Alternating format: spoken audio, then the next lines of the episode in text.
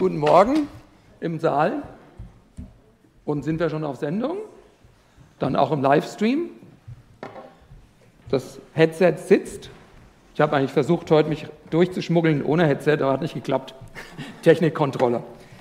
Ähm, ja, jetzt kommt noch hier mein schöner Ständer, der nicht so ganz ins Bild passt, aber so, die brauchen wir ja nicht. Okay. Und Bibel könnt ihr schon mal aufschlagen. Und zwar 1. Korinther 3, 1 bis 9.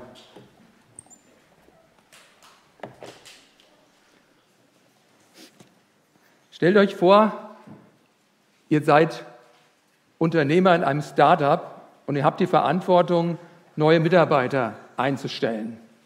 Und ihr habt vielleicht gerade morgens die Losung gelesen, die Ersten werden die Letzten sein und die Letzten die Ersten. Und Ihr würdet euch dann die Abiturzeugnisse angucken, Abiturzeugnisse gab es ja gerade, und würdet dann euch jemand aussuchen, der euch in, eurer, ähm, in eurem Unternehmen unterstützen würde. Würdet ihr eher die Ersten in der Abiturprüfung nehmen oder die Letzten? Hm? Ja, okay, gut. Also ich bin ja Unternehmer und ich ähm, ich suche echt ambitionierte Leute, die so zielstrebig sind und ehrgeizig sind. Die stelle ich am liebsten ein. Ich habe sogar einen Fragebogen für potenzielle Kandidaten entwickelt. Da steht drin unter anderem eine Frage, sind Sie Sportler, Musiker oder Künstler? Haben Sie besondere Erfolge erzielt? Und wenn dann einer vielleicht schreibt, ja, ich war mal Olympiasieger im Biathlon, das würde ich besonders gut finden, weil so Biathlon, die sind sehr nach vorne orientiert und können sich aber auch zurückhalten, wenn es ums Schießen geht. Ja, finde ich ganz toll. Ja, äh, bin also ein sehr erfolgsbezogener Mensch und Ambition mag im Business seine Berechtigung haben.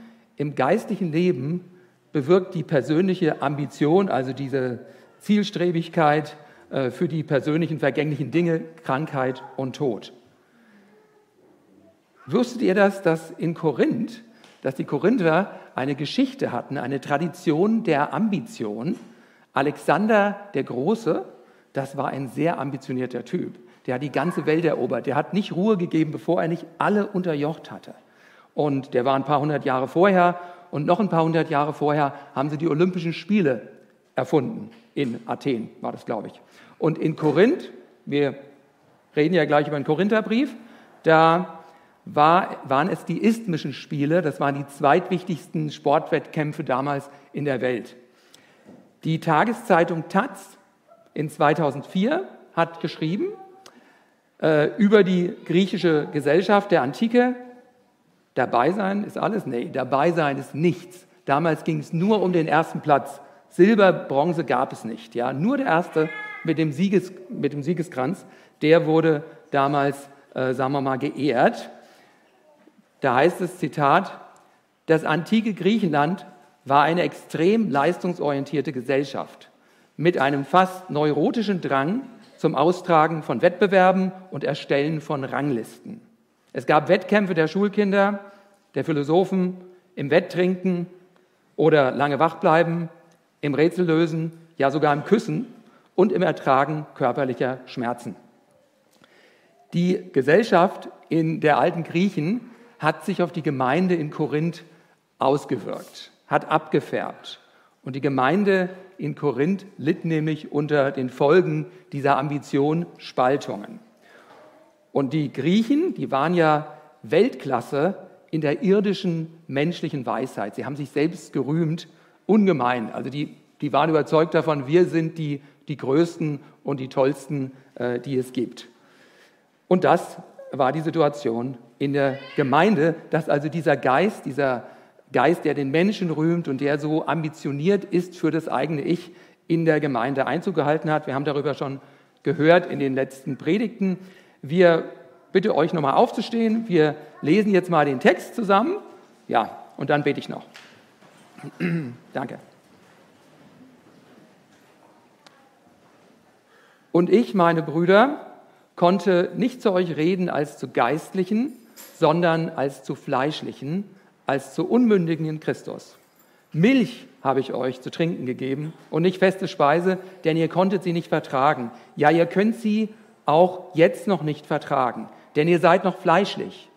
Solange nämlich Eifersucht und Streit und Zwietracht unter euch sind, seid ihr da nicht fleischlich und wandelt nach Menschenweise? Denn wenn einer sagt, ich gehöre zu Paulus, der andere aber, ich zu Apollos, seid ihr da nicht fleischlich? Wer ist denn Paulus und wer Apollos?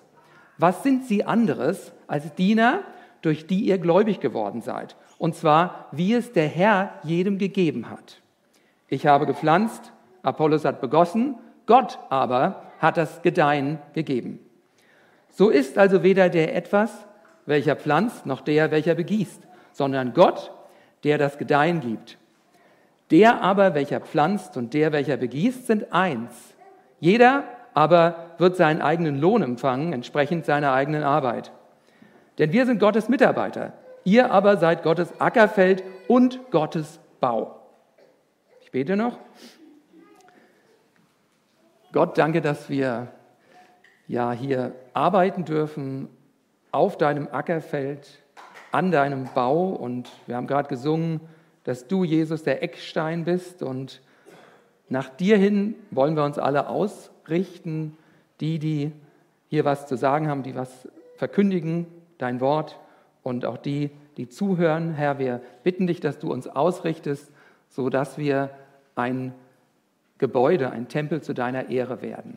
Danke, Herr, dass es dazu nicht notwendig ist, dass wir uns gegenseitig übertreffen in Vorzüglichkeit und sonstigen Dingen, sondern dass du das alles wunderbar koordinierst, weil du gibst es jedem und du gibst das Gedeihen für das Ganze. Amen.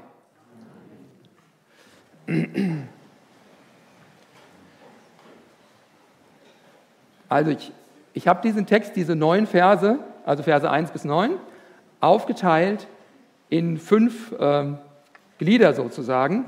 Und ihr könnt euch vielleicht, um der äh, Struktur zu folgen, könnt ihr euch den Paulus als Arzt vorstellen. Lukas war ja der Arzt, aber Paulus, äh, den stellen wir uns heute mal als Arzt vor. Und das ist eine ganz einfache Struktur, äh, fünf äh, Teile. Erstens die Krankheit der Korinther, das, ist die, das sind Wachstumsstörungen. Zweitens die Ursache für die Krankheit. Drittens Symptome, die diese Krankheit offenbar gemacht haben. Viertens eine Belehrung und fünftens die Therapie. Also eine ganz einfache Struktur, fünf Punkte und danach gibt es noch eine Anwendung. Und wir haben ja viel Zeit, könnte also sein, dass es ein bisschen länger dauert als normal beim, beim schnellen Stefan. Ja, fangen wir an mit der Krankheit. Erstens, die ähm, Korinther litten an Störungen. Da war was nicht in Ordnung in ihrem geistlichen Leben nicht zu geistlichen, Vers 1, sondern zu fleischlichen Unmündigen musste ich reden. Die Verkündigung von dem Paulus war übrigens anders als die Verkündigung damals in Griechenland ähm, von den großen Philosophen. Er hat nicht unbedingt in seiner eigenen Selbstwahrnehmung die anderen beeindruckt durch tolle Reden und durch Eloquenz und so weiter, sondern er hat einfach Christus, und zwar den Gekreuzigten, äh, ja, verkündet. Und er hat verkündet Geheimnisse vom Geist Gottes, geistliche Geheimnisse.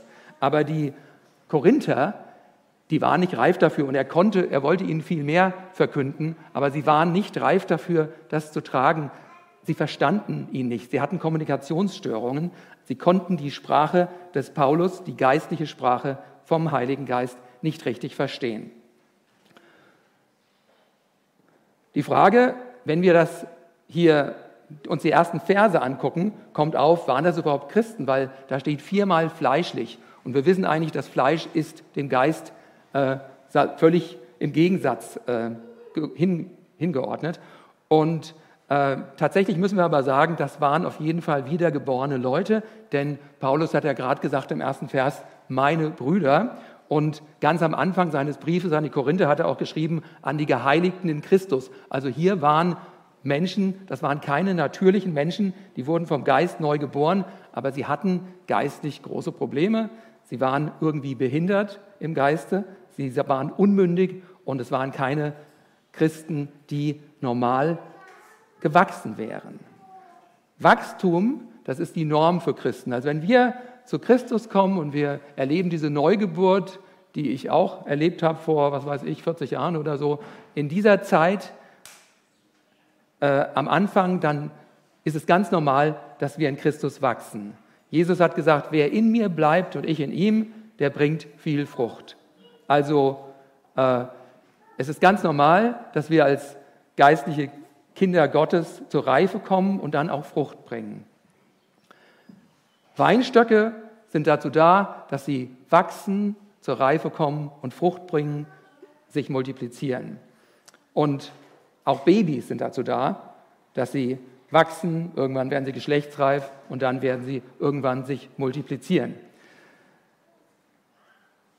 Im zweiten Petrusbrief, da nennt der Petrus acht Tugenden und dann sagt er über diese acht Tugenden, wenn diese Dinge bei euch vorhanden sind und zunehmen, das heißt, wenn sie wachsen, zunehmen, gedeihen, zur Frucht kommen, so lassen sie euch nicht träge noch unfruchtbar sein für die Erkenntnis unseres Herrn Jesus Christus. Also Christen sind dazu berufen, zu wachsen in Christus. Wenn sie Babys sind, dann wachsen sie aus, den, äh, aus der Babyzeit heraus und irgendwann werden sie fruchtbar für die Erkenntnis Jesu. Aber die Korinther, sie waren Babys geblieben. Milch hat Paulus ihnen zu trinken gegeben. Feste Speise konnten sie nicht vertragen. Sie waren noch fleischlich.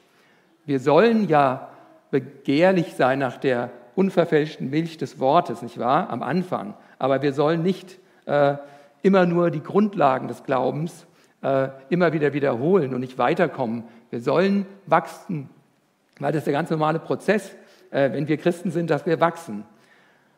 Im Vertrauen sollen wir Kinder sein, aber im Verständnis nicht. Also stellt euch vor, bei den vielen Neugeborenen, wir haben ja ganz viele Kinder, wie viele waren es? Babys? 20? Die habe ich nicht alle gesehen, aber ähm, es freut mich, dass wir so viele Kinder haben. Und stellt euch vor, ihr geht zur Neugeborenenstation hier in Fulda im Krankenhaus und, äh, und ihr seht die Kinder, wie sie Milch bekommen und wie sie in Windeln da liegen. Das ist einfach ein schöner Anblick. Ja? Also freust dich einfach an dem Leben, was da kommt. Ne? Aber wenn wir jetzt zur Abi-Feier gehen, ich weiß nicht, wo die stattfindet dieses Jahr. Wo?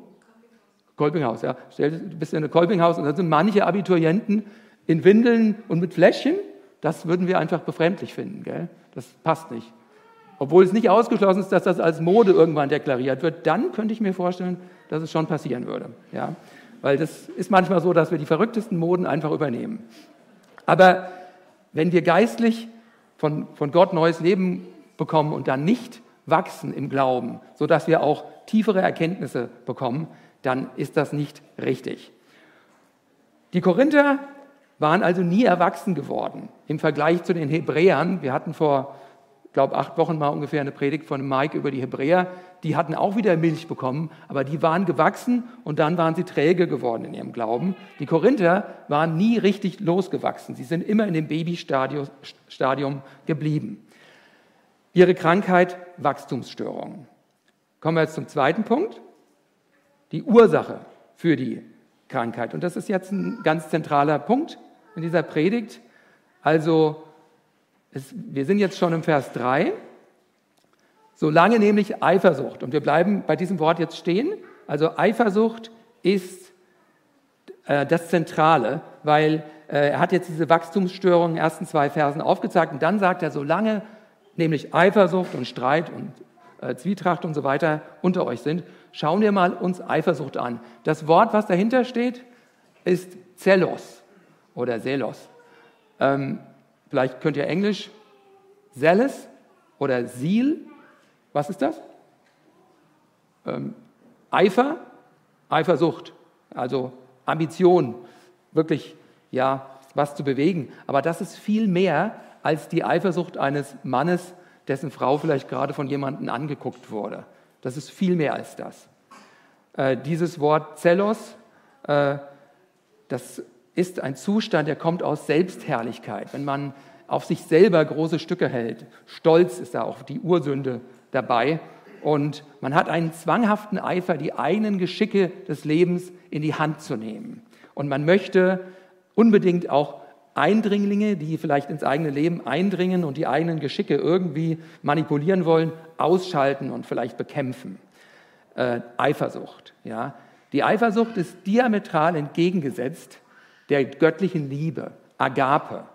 Im Hohenlied der Liebe sagt Paulus, Liebe ist langmütig und gütig, Die Liebe beneidet nicht, beziehungsweise andere Übersetzungen, sie ereifert sich nicht. Die Liebe prahlt nicht, sie bläht sich nicht auf. Da steht also auch wieder eine Form von Zelos. Ja. Zelos hat eine lange Geschichte in der Bibel. Das ging los bei Kain und Abel, spätestens. Kain war eifersüchtig auf Abel. Esau eifersüchtig auf Jakob, seinen Bruder. Rahel eifersüchtig auf ihre Schwester Lea. Aaron und Miriam waren eifersüchtig auf ihren Bruder Mose. Der König Saul war eifersüchtig auf David, den Hirtensohn oder Hirten, Hirtenjungen. Und sogar der Bruder des verlorenen Sohns war eifersüchtig auf den verlorenen Sohn, der nach Hause kam. Also Eifersucht zieht sich wie ein roter Faden durch die Bibel. Wir könnten viel mehr Beispiele finden. Zelos. In der Bibel wird das Wort, das griechische Wort Zelos übersetzt mit manchmal Eifersucht, manchmal Neid. Da wird keine klare Unterscheidung äh, vorgenommen. Also wir unterscheiden ja, Neid ist eher etwas, das hat mit fremdem Gut zu tun. Ich, äh, ich begehre das fremde Gut, was ein anderer hat. Und Eifersucht ist eher, wenn ich mein, mein Gut verteidige. Aber in der Bibel gibt es so eine Unterscheidung nicht klar. Und es gibt aber schon, wenn im Deutschen dann Neid übersetzt ist, die Unterscheidung, dass das immer negativ ist. Aber Eifersucht, das ist manchmal auch positiv. Gott ist ja ein eifersüchtiger Gott. Und äh, dieser göttliche Eifer, äh, der eifert in einer positiven Weise, aber der menschliche Eifer, das ist ganz schlecht und das zerstört. Paulus hat zum Beispiel geschrieben, 2. Korinther 11, 2, denn ich eifere um euch mit göttlichem Eifer. Also Paulus war sich bewusst, dass da göttlicher Eifer in ihm war und das war ein positiver Eifer. Er hat nicht geschrieben, ich eifere mit menschlichem Eifer, weil das wäre nach hinten losgegangen. Als Jesus im Tempel die Tische der Geldwechsler umgestoßen hat, da haben seine Jünger gesagt, ah, es heißt doch, äh, der Eifer des Herrn ist in ihm. Ja, so heißt es im Alten Testament. Und menschliche Eifersucht ist aber negativ und dieses Wort Zelos wird in der Bibel hauptsächlich im Zusammenhang mit falschem menschlichen Eifer erwähnt. Menschliche Eifersucht ist wie ein Vulkan. Das spuckt gefährliche Lava aus, wie, wie Klumpen oder irgendwelche Viren, die die, die die Umgebung irgendwo kaputt machen und die ganz viel Negatives anrichten. Das altdeutsche Wort, wo wir Eifersucht herbekommen, heißt ein, eigentlich Eiversud. Eiver, das ist die Erbitterung. Man erbittert sich, weil man einfach sagt, das passt mir nicht, das äh, gefällt mir nicht. Und äh, da erbittert man sich dagegen. Und Sud ist die Seuche, also die bittere Seuche, etwas, was wirklich ansteckend ist und was, was wirklich negativ sich auswirkt auf die Umgebung. Und wenn wir noch eine indoeuropäische Wortwurzel dazu nehmen, die, die Vorsilbe Ei, AI, das ist Feuer. Also man könnte sagen, Eifersucht ist wie eine bittere Feuerseuche. Sie zerstört. Bittere Feuerseuche. Kommen wir zu unserem dritten Punkt. Also wir haben gehört, äh, die Korinther hatten Wachstumsstörungen, es war wie eine Krankheit, sie sind nicht richtig gewachsen und sie haben auch eine Ursache, also Paulus hat eine Ursache gefunden, nämlich die Eifersucht. Und jetzt kommen die Symptome, ähm, was eigentlich das Ganze zutage gebracht hat, nämlich Streit und Zwietracht.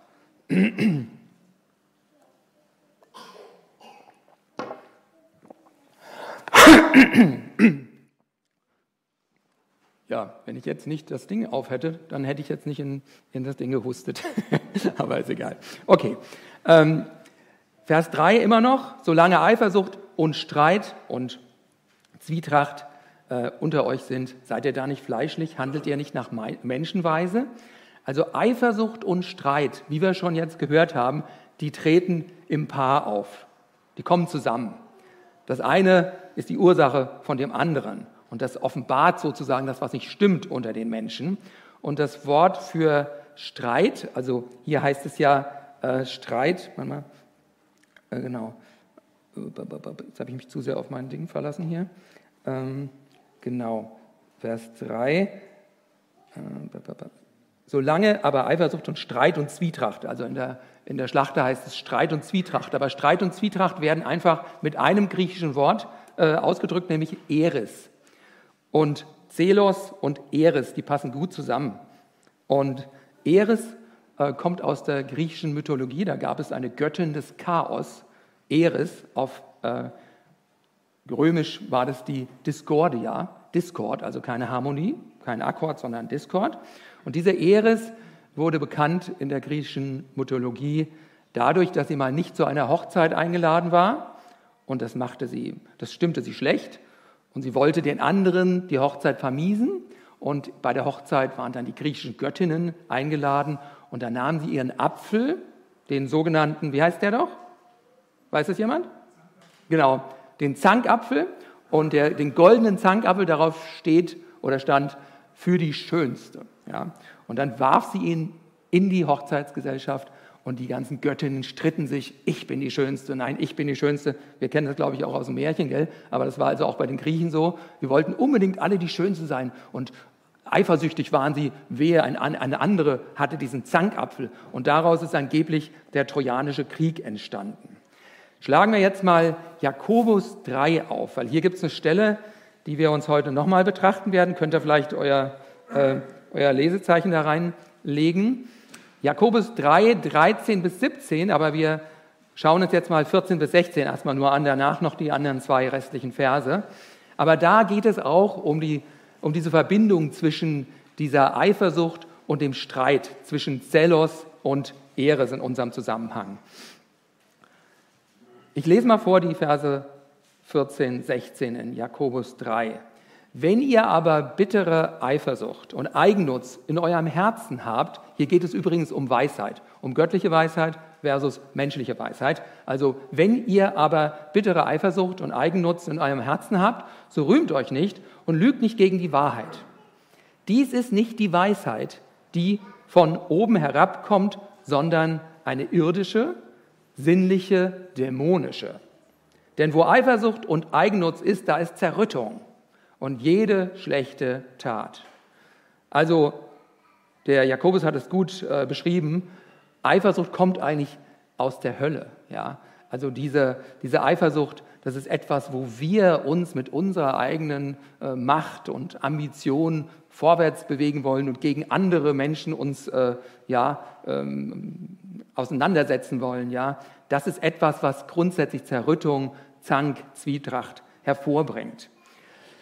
Hier bei den Korinthern ging es um einen Menschenkult, also Eifersucht und Streit wegen Menschenkult. Und niemand anders als Paulus war einer von denen, die sozusagen ja da als, als Kultobjekte angesehen wurden. Paulus war der andere. Ich gehöre zu Paulus, Vers 4, ich gehöre zu Apollos. Seid ihr da nicht fleischlich? Viermal wird dieses Wort fleischlich hier gebraucht in den ersten vier Versen. Da geht es um die Milch, die zeigte, dass sie fleischlich waren und die Eifersucht, die zeigte, dass sie fleischlich waren und dieser Menschenkult. Und diese, dieses Fleischliche, das steht doch für unser Fleisch, für das, was wir anfassen können, steht aber auch für das, was wir versuchen festzuhalten. Es können auch immaterielle Dinge sein, wie unsere Weisheit oder unsere Intelligenz. Aber sie waren auf dem fleischlichen Dingen, auf dem, was sündig ist, was definitiv vergehen wird, was dem Tod geweiht ist. Darauf waren sie fixiert. Und sie machten einen Personenkult. Im ersten Kapitel vom ersten Korintherbrief, da waren es sogar vier Personen oder ja, vier Personen, um die sich die Gruppen, die rivalisierenden Gruppen scharten. Das waren zum ersten, ich gehöre zu Paulus, ich gehöre zu Apollos, ich gehöre zu Kephas und ich gehöre zu Christus. Also die letzte, letzte ähm, Kategorie lassen wir jetzt mal außen, da habe ich keine gute Antwort dafür. Äh, aber sie waren auf jeden Fall auf äh, Menschen fixiert. Und da war aber noch eine fünfte Person, ich glaube, das war die allergrößte. Habt ihr das gemerkt? Habe ich gerade gesagt? Wer war die fünfte Person? Also Paulus, ich gehöre zu Paulus, ich gehöre zu Apollos, ich gehöre zu Kephas, ich gehöre zu Christus. Wer ist die fünfte Person? Ich, genau. also die, die, das Ich, ne? das Ich steht im Mittelpunkt. Und das Ich macht seine Ranglisten. Ja? Äh, Das Ich hat so einen kleinen Wettbewerb. Ne? So wie ich, äh, als ich ein kleines Kind war, habe ich eine Rangliste gemacht von den Freunden, die ich hatte. Das ist der Beste, das ist der Zweitbeste, der Drittbeste. Du, du auch, gell, Schatz? Ja, so ähnlich, doch, hast du schon mal gesagt. also so, mit anderen Sachen, mit Blumen oder keine Ahnung. Ja, jedenfalls, das Ich ist im Mittelpunkt und das Ich äh, ja, sucht nach den Favoriten, die Favoriten, die so ähnlich sind wie ich vielleicht oder die Verbündeten. Ne? Also Apollos, der spricht ja so gehoben und er hat so eine tolle, äh, ja, so eine intellektuelle Gabe. Der ist wie ich, also mit dem identifiziere ich mich, den bejubel ich, den klatsche ich. Ne? Und äh, so ist das Ich also sehr stark im Fokus bei dieser, bei dieser ganzen äh, Eifersucht, bei diesem Streit. Kommen wir zum vierten Punkt, die Verse 7 bis 5, äh, 5 bis 7 die Belehrung. In den Versen 7 bis 5, also der, der Arzt sozusagen, wenn wir uns das vorstellen, Paulus hat, wie gesagt, eine Krankheit, die Wachstumsstörungen aufgezeigt und hat aufgezeigt, ja, was dahinter steht, nämlich die Eifersucht ist die Wurzel dieser Krankheit und die ja, Streit und Zwietracht sind in der Gemeinde vorhanden. Das sind die äh, Symptome, an die an denen das zu erkennen ist. Und jetzt kommt er langsam schon zu einer Lösung und gibt eine Belehrung ab für die Gemeinde in Korinth, die so geprägt war von den, von den Griechen, von der falschen Denkweise der Griechen und sagt, hey, es geht nicht um Paulus, es geht nicht um Apollos. Wer sind wir denn? Wir sind nur Diener. Und hier steht dreimal das äh, Verb ähm, geben, das Gott gegeben hat. Gott hat das Gedeihen gegeben. Gott hat gegeben, dass sie gläubig geworden sind. Das steht hier dreimal drin in diesen äh, drei Versen. Und Paulus sagt einfach, da gibt es einen Geber, um den geht es. Und es geht nicht um uns. Es ist Unsinn, wenn ihr uns irgendwie anhimmelt und zu euren Idolen macht. Paulus und Apollos waren nur Diener. Die, Apollo, äh, die Apostel, nachdem äh, Jesus auferstanden war, äh, gibt es zwei ähm, Berichte in der Apostelgeschichte, wo sie ganz klar den Ruhm weit weggeschoben haben. Da waren sie echt vorbildlich. Ne? Sie waren nicht immer vorbildlich, besonders nicht am Anfang, aber sie waren vorbildlich. Petrus kommt zu Cornelius ins Haus, Cornelius fällt vor ihm nieder. Petrus sagt, steh auf, auch ich bin nur ein Mensch, Mensch. Und in Lystra, da wurde der Barnabas Zeus genannt und Paulus Hermes.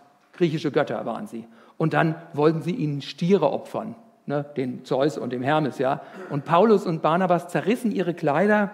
Auch wir sind Menschen. Was macht die hier von Unsinn? Die Apostel sind uns also ein gutes Vorbild. Und gerade Paulus in, in dieser Passage, es geht nicht um uns, es geht um Gott.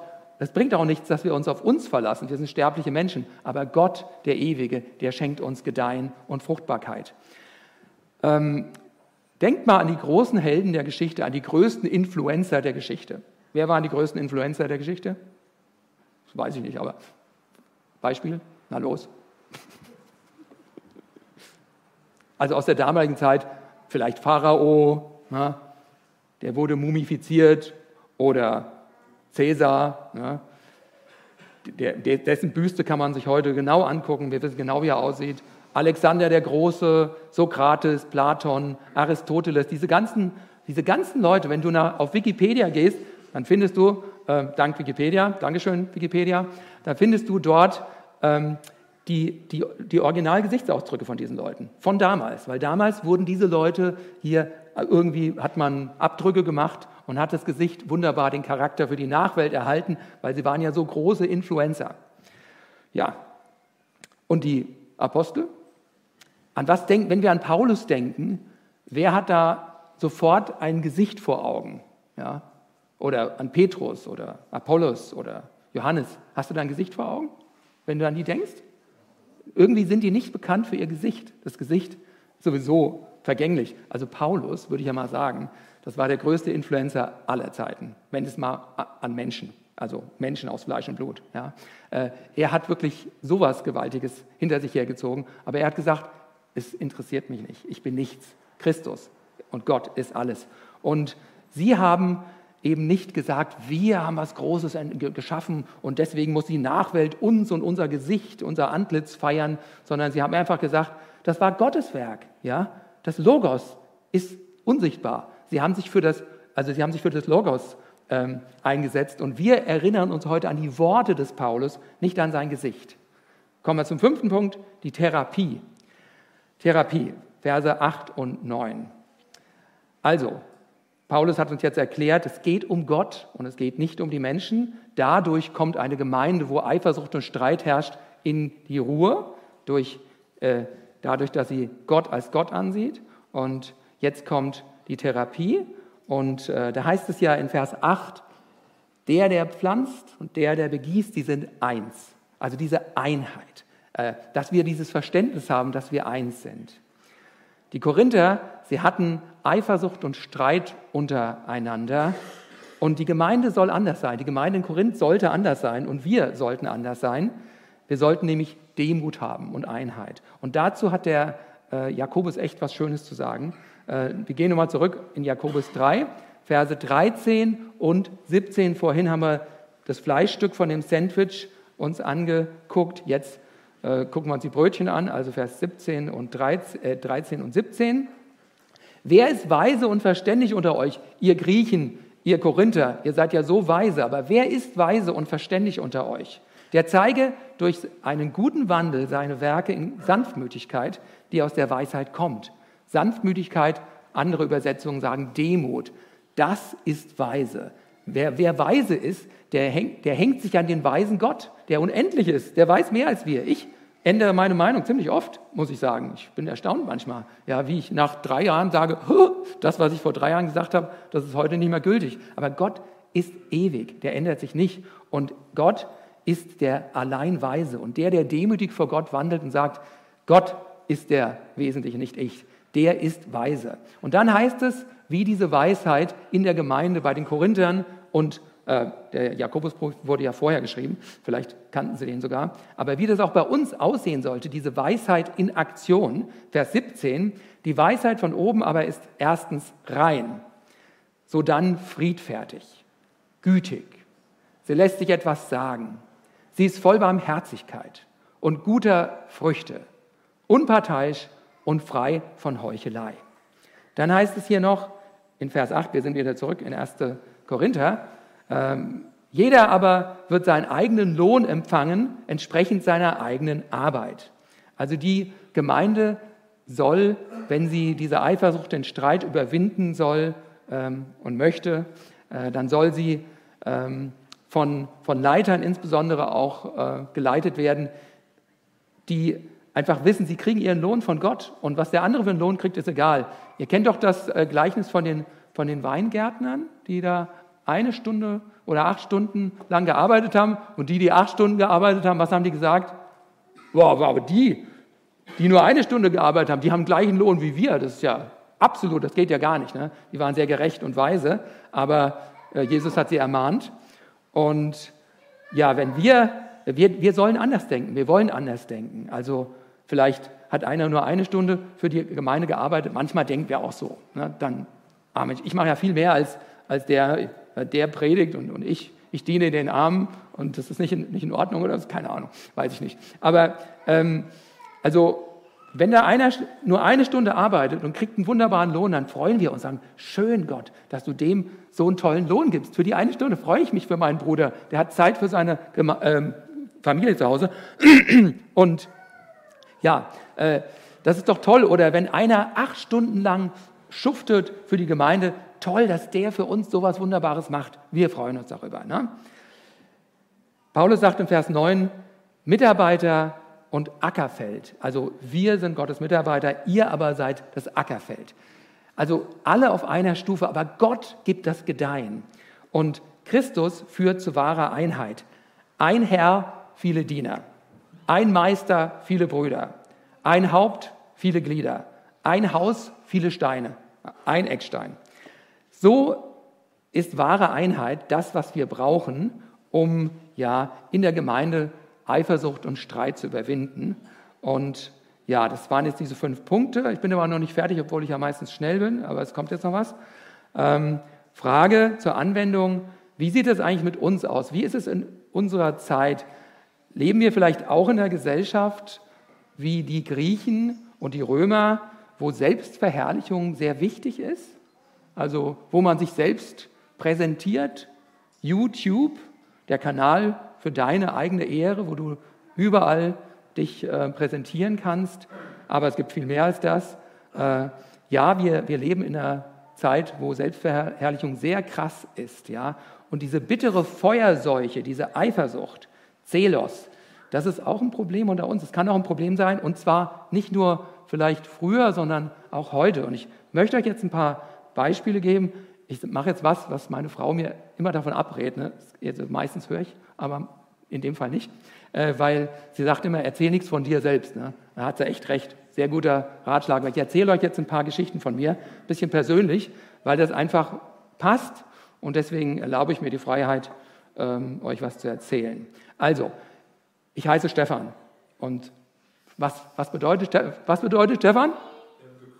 Der Gekrönte, der die Krone bekommen hat, der alle anderen hinter sich gelassen hat. Hat der Herr wirklich gut gemacht, weil genau so bin ich. Stefan, ich glaube, ich, ich übertreffe dich in diesem Bereich. Ja?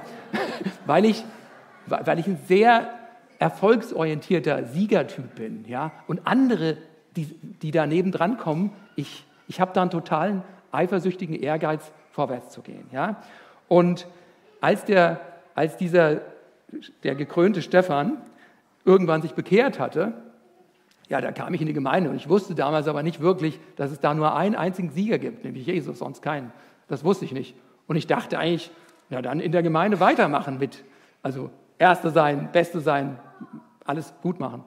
Und ja, äh, und dann habe ich so meine Überzeugung entwickelt, Theologie. Aber meine Theologie, die hatte ich aus, also die hatte ich von mir selber, weil ich bin nämlich ein sehr inspirierter Typ. Ich brauche keine Theologie von anderen. Ich habe in der Bibel, ich habe total studiert, sage ich euch. Ich glaube, ich hätte euch alle, also so jedenfalls war damals mein, meine äh, Wahrnehmung, ich hätte euch fast alle in die Tasche gesteckt, in Fleißigkeit in der Bibel zu lesen. Ich war wirklich top. Ja? Aber ich habe Theologie von anderen, was andere mal gedacht haben, das interessierte mich überhaupt nicht. Ich habe die Bibel einfach selber ausgelegt für mich, wie ich es gerade äh, gebraucht habe. Und ja, dann habe ich auch meine Überzeugungen so langsam entdeckt. Und dann habe ich meine Überzeugung, habe ich noch eine Bibelstelle, noch eine Bibelstelle und ich, ich wusste dann so ziemlich gut, was, was gut war und was falsch war.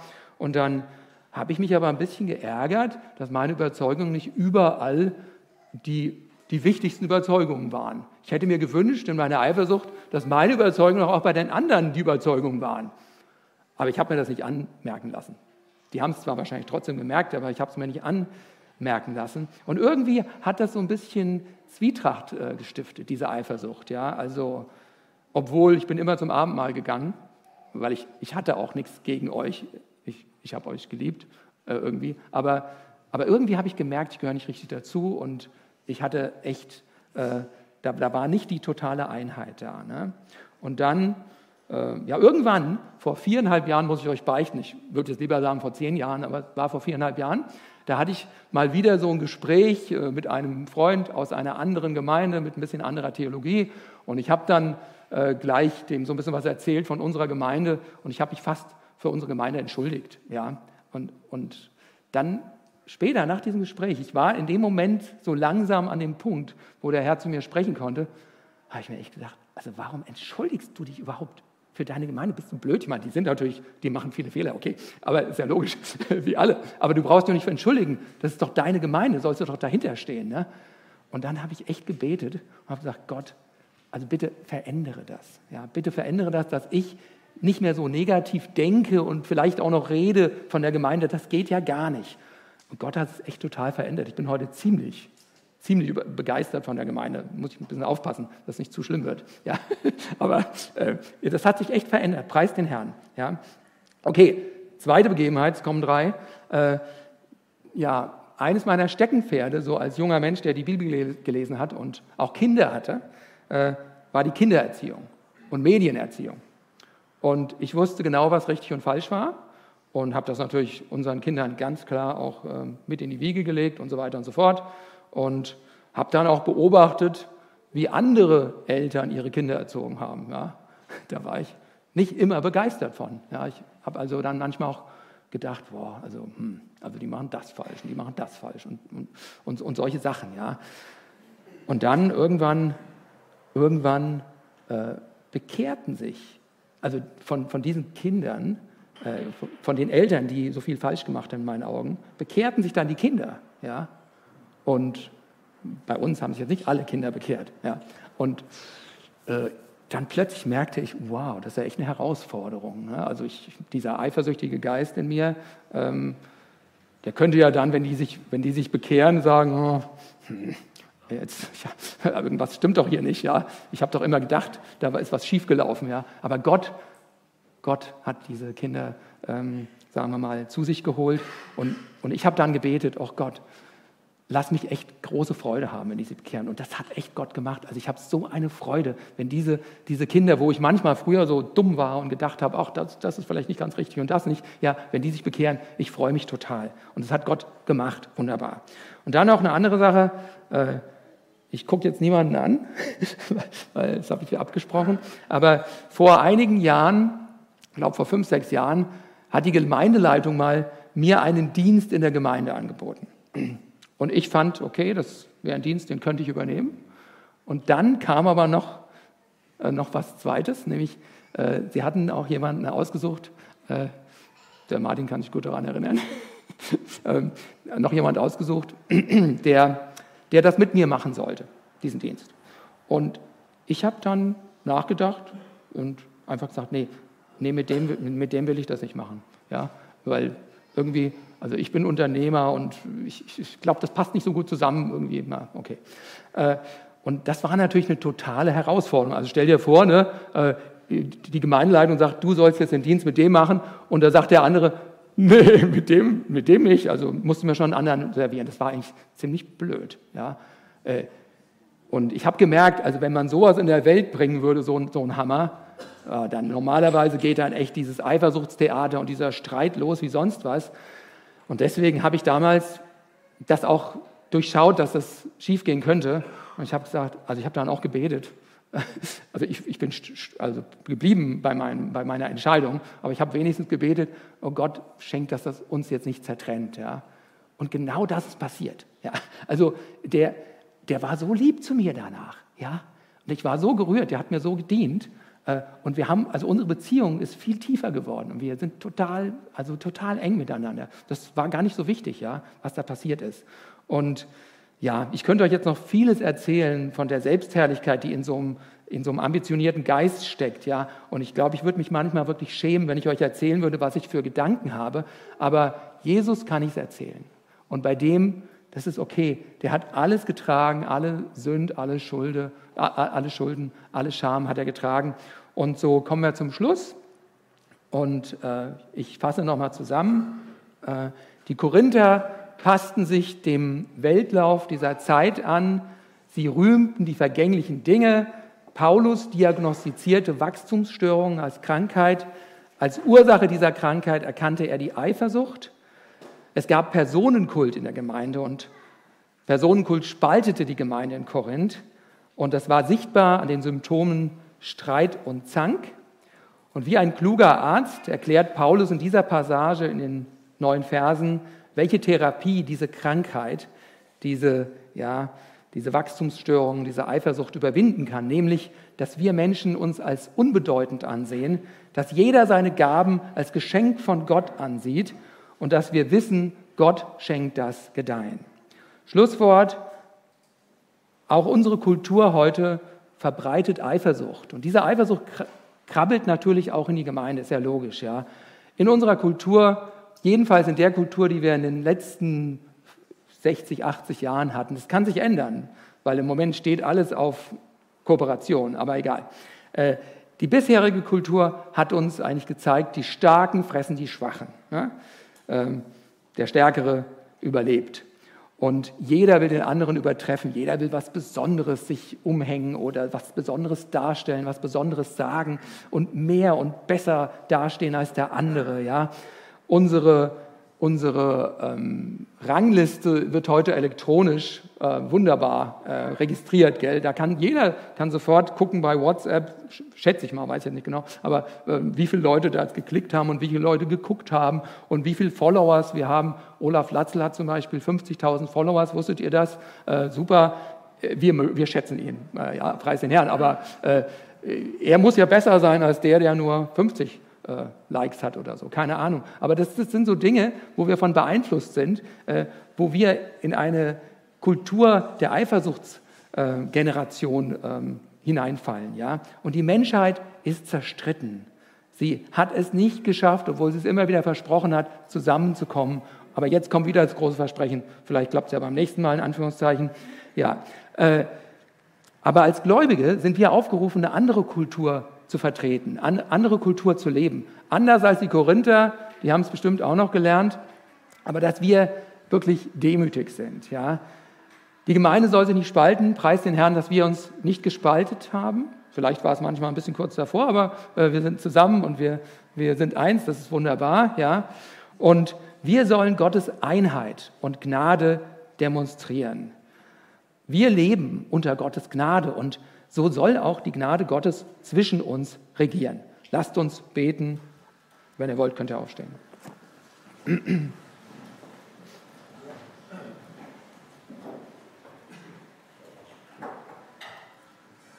Danke, Vater, dass du zu uns sprichst und dass wir gemeinsam uns mit den Korinthern beschäftigen können und dass wir ja was hören können und mögen wir was lernen. Mögen wir hören, wie die menschliche Weisheit so eingebildet ist und wie sie, wie die, äh, mögen wir verstehen, dass die Klügsten dieser Welt, die Korinther waren die Klügsten, sie dachten, sie wären die Klügsten, dass die Klügsten dieser Welt, wenn sie dich nicht haben, Toren sind, Dumme sind, keine, kein Verständnis von geistlichen Wahrheiten haben. Hilf uns, Herr, dass wir uns auf dich ausrichten, dass wir dein Ebenbild, Jesus Christus, anschauen und dass wir nicht einander anschauen und hin und her gucken. Hilf auch mir, ich bin da besonders gefährdet und möchte gerne von dir lernen, dass äh, ja alles, was du gegeben hast, dass es von dir kommt und möge es auch zu dir hin Fruchtbarkeit bringen, sodass dein Name und auch dein Wort in, auf dieser Welt geehrt wird. Amen.